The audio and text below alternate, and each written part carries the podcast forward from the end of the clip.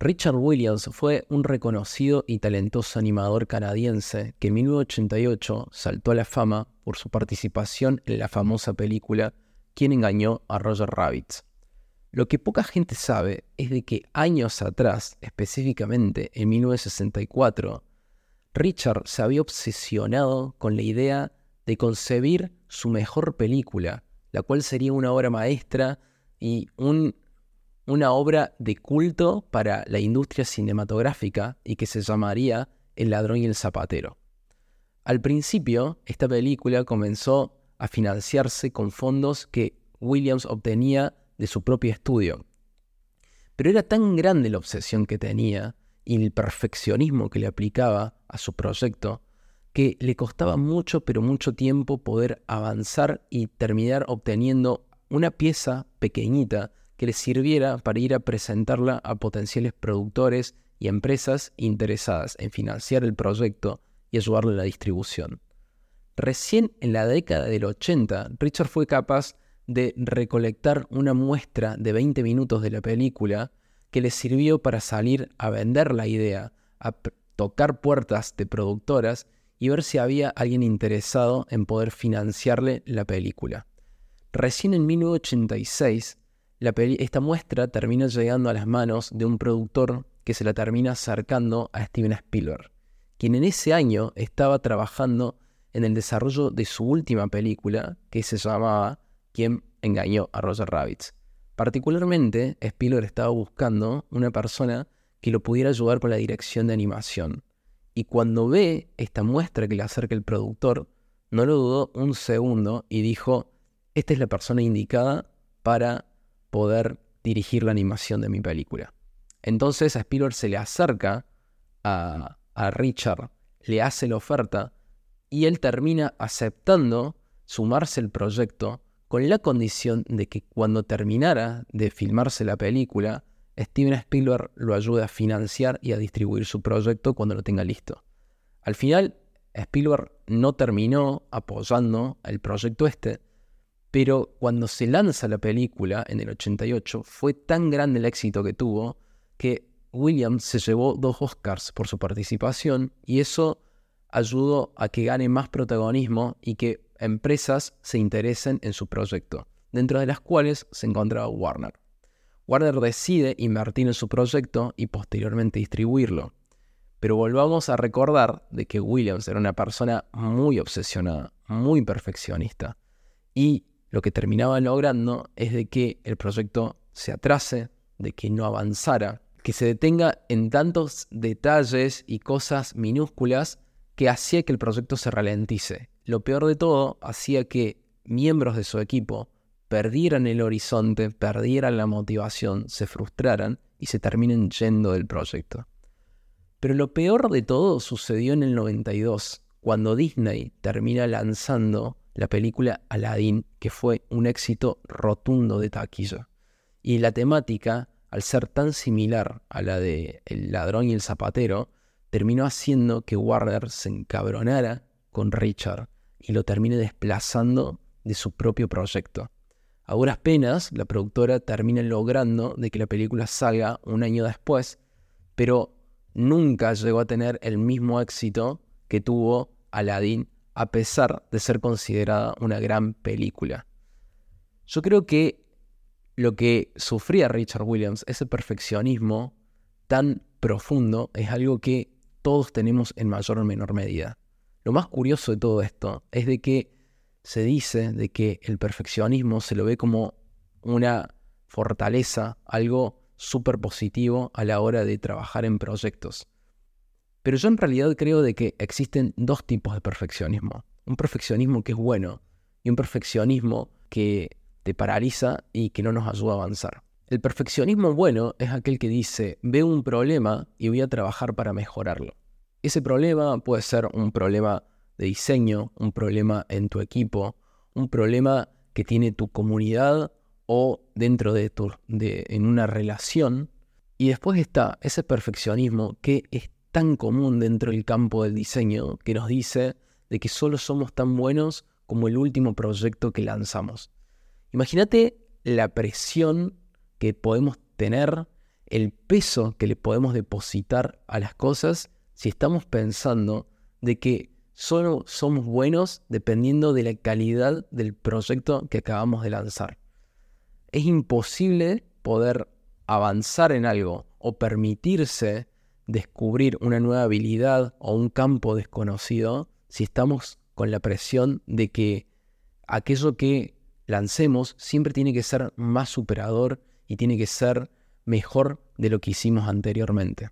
Entonces, yo creo que usamos la perfección como un mecanismo de autoprotección y defensa para intentar controlar el resultado con tal de no sentir frustración o decepcionarnos con aquello que pueda pasar.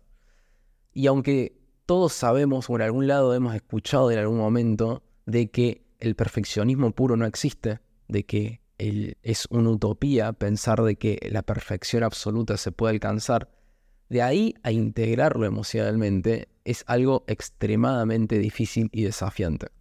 Entonces, me parece interesante compartirte tres tips o herramientas que a mí me fueron de muchísima utilidad para poder integrar un perfeccionismo mucho más sano que me ayude a mejorar, a ser mucho más eh, habilidoso y mejorar la calidad de las cosas que hago versus tener un perfeccionismo que me paraliza, que me estanca y que no me ayuda a avanzar. Por un lado, algo que para mí es muy importante es soltar el control.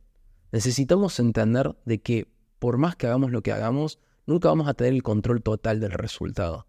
Cuando soltamos esa, esa necesidad de controlar el resultado, lo que nos estamos haciendo es darnos el permiso para poder intentar cosas dar lo mejor que podemos en el momento de, el que estamos trabajando y poder entender de que lo más importante es sacar las cosas al mundo para obtener información valiosa que nos va a ayudar a mejorar en la siguiente etapa. Hay ciertas cosas súper importantes en un proyecto que la única forma de poder aprenderlas es lanzándolas al mundo, obteniendo feedback, información y poder iterar en el camino. Por eso es tan importante soltar ese resultado esa necesidad de controlar lo que va a pasar cuando lo lancemos y entender de que lo más importante es la información, el feedback que recibimos de aquello que lanzamos para poder seguir mejorando. El segundo punto es darnos el permiso a equivocarnos, a cometer errores y a fracasar. Cuando soltamos la presión de, no, de tener que hacer las cosas bien todo el tiempo, de no fallar, nos estamos dando lugar a innovar en aquellos lugares que no tenemos el control, del que no tenemos dominio, del que somos completamente nuevos y en consecuencia ir mejorando en el camino. Lo importante de todo siempre es avanzar. Por más que te equivoques, por más que falles, por más que la cosa no salga como vos querés, lo importante es avanzar, porque te garantizo de que cuando avanzás siempre vas a ser mejor de lo que hiciste antes. Entonces, no tomarte personal el error, el fracaso, no tomarte como un ataque que te están haciendo a vos o a tu integridad o lo que vos sos capaz de hacer, sino entender de que ese error, esa equivocación, es lo que necesitabas saber para poder mejorar en el siguiente paso. Intentar, intentar hasta que te termina saliendo. Y finalmente, algo que a mí me parece muy práctico y muy importante al momento de trabajar en un proyecto es la importancia de setear límites. Límites creativos y límites temporales. Con límites creativos me refiero a aquellas condiciones o características necesarias que debe tener ese proyecto en ese momento, no más adelante, sino en ese momento, para tener, para estar en condiciones para salir y que después puedas ir mejorándolo. Como nosotros estamos acostumbrados a llamar como el famoso MVP, ¿no? Como el producto mínimo viable. Pero ver las cosas de esa manera nos ayuda muchísimo también a delinear qué es aquello importante a lo que le tenemos que prestar atención y separar los componentes o los elementos que no le van a agregar valor o que no van a mover el, el péndulo de tu proyecto en ese momento. Y lo mismo pasa con los límites temporales. Cuando vos te seteas una fecha de entrega y decís, bueno, esto lo voy a tener dentro de tres semanas o a fin de mes necesito cerrar con este proyecto. Cuando definís esos límites, tu cabeza va a empezar a buscar los caminos más eficientes para poder llegar a completar el proyecto en los tiempos y formas que vos te pusiste. Entonces, en vez de estar pensando en darle rienda suelta a todo, ¿qué pasa si le definís esas características, delimitas el campo de trabajo y el tiempo en el que lo vas a desarrollar y empezás a tomar decisiones a partir de ahí? Lo más curioso de todo eso es de que nosotros nos empecinamos tanto por hacer las cosas perfectas, de no equivocarnos, cuando en realidad, si vemos a nuestro alrededor, los emprendedores más exitosos fueron las personas que más fracasos y errores cometieron a lo largo de su trayectoria. Y la razón por la que esos emprendedores fueron tan exitosos fue porque en todos esos intentos que hicieron, en todos esos errores que cometieron, obtuvieron información que le ayudaron a tener mayor claridad en la toma de decisiones que iban a hacer de ahí en adelante. Entonces, lo que yo quiero que te lleves de todo esto es la importancia que sueltes el control, de que entiendas de que jamás vas a poder controlar ese resultado, de que lo importante es de que puedas tener claridad sobre lo que querés lograr, sobre el siguiente paso y poder tomar decisiones acorde a eso sin tener que estar esperando que las cosas salgan perfectas todo el tiempo. Cuando saques algo vas a obtener información que te va a ayudar a tomar mejores decisiones, a hacer las cosas de mejor manera, pero lo importante de todo es de que nunca te detengas, de que avances y por más que te equivoques, sigas avanzando. Yo siempre trato de hacerme la pregunta antes de lanzar algo, que es, ¿qué es lo peor que puede pasarme si saco esto? Y la realidad, la conclusión que llegué con todas las cosas es de que al final no pasa absolutamente nada. Si me equivoco, si fracaso, si cometo un error, no pasa nada. Lo único que pasa es de que aprendí algo nuevo y de que voy a tomar mejores decisiones en el siguiente paso. Así que bueno, eso es todo por ahora. Espero que te haya gustado este contenido, de que te haya aportado valor los tips que te compartí. Si estás viendo este contenido dentro de YouTube, te pido que por favor le des like, que te suscribas si te interesa recibir más contenidos como este. Si lo estás escuchando en el podcast, también que le des tu apoyo, porque eso me ayuda muchísimo a que se pueda esparcir este contenido. Y si querés recibir más información como esta, te invito a que te suscribas a newsletter, que estoy enviando material como este a tu casillo de correo. Así que bueno, nos vemos en el próximo video y gracias por estar del otro lado.